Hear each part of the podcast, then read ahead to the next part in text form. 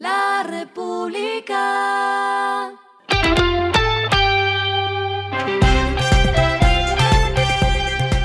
Al final de la jornada, esto es lo que debes saber sobre el comportamiento de los negocios, las finanzas y la economía.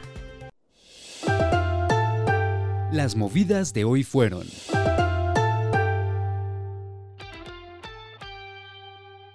Avianca reaccionó a la intención de JetSmart de adquirir los derechos de Viva Air.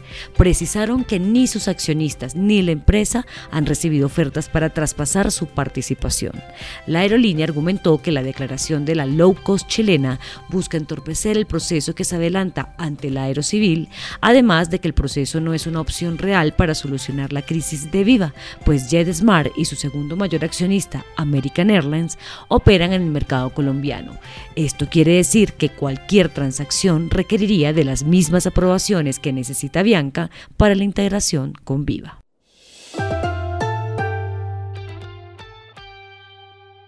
Tras la denuncia presentada ayer por la Asociación Colombiana de la Industria Gastronómica, ACODRES, sobre el hecho de que Rappi no estaría recaudando el impuesto al consumo, la plataforma de domicilios explicó que la empresa no vende ningún producto a los consumidores, sino que presta servicios tecnológicos a los restaurantes. Por lo tanto, indicó Rappi, no están sujetos a pagar el impoconsumo.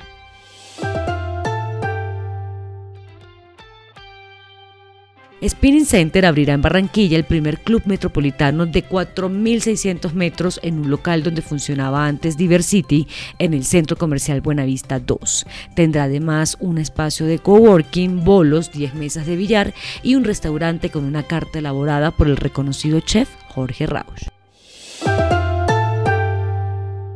Lo que está pasando con su dinero.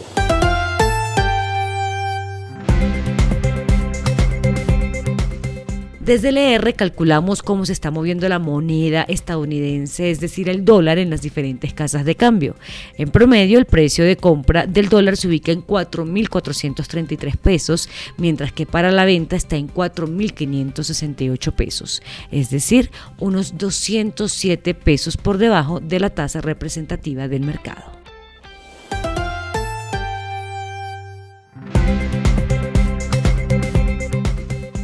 Los indicadores que debe tener en cuenta. El dólar cerró en 4.769,85 pesos, bajó 6,14 pesos. El euro cerró en 5.120,43 pesos, subió 10,13 pesos. El petróleo se cotizó en 78,44 dólares el barril. La carga de café se vende a 2 millones 10 mil pesos y en la bolsa se cotiza a 2,35 dólares. Lo clave en el día.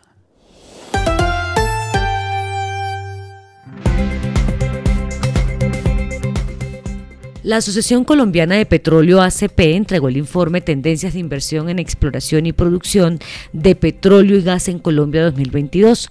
Uno de los datos que se reveló en el informe fue que para 2023 la inversión exploratoria estimada es de 1.240 millones de dólares, pero esto es 4% menos frente a 2022. 77% de esta inversión sería en tierra firme y el resto costa afuera. El informe construido a partir de entrevistas cuantitativas y cualitativas con los actores del sector minero energético también reveló que en inversión en exploración hay un creciente interés en gas natural. A esta hora en el mundo. Un repunte en las acciones de Microsoft tiene el valor de mercado del gigante del software listo para cerrar por encima de los 2 billones de dólares por primera vez en casi seis meses. Microsoft subió hasta un 3,4% a 276,76 dólares la acción esta madrugada del miércoles, uniéndose a Apple como las únicas acciones con capitalizaciones de mercado superiores a 2 billones de dólares. Esta es la primera vez que supera ese nivel desde agosto después de subir un 29% desde un mínimo de noviembre. Apple tiene un valor de mercado de alrededor de 2,44 billones de pesos. Y el respiro económico tiene que ver con este dato.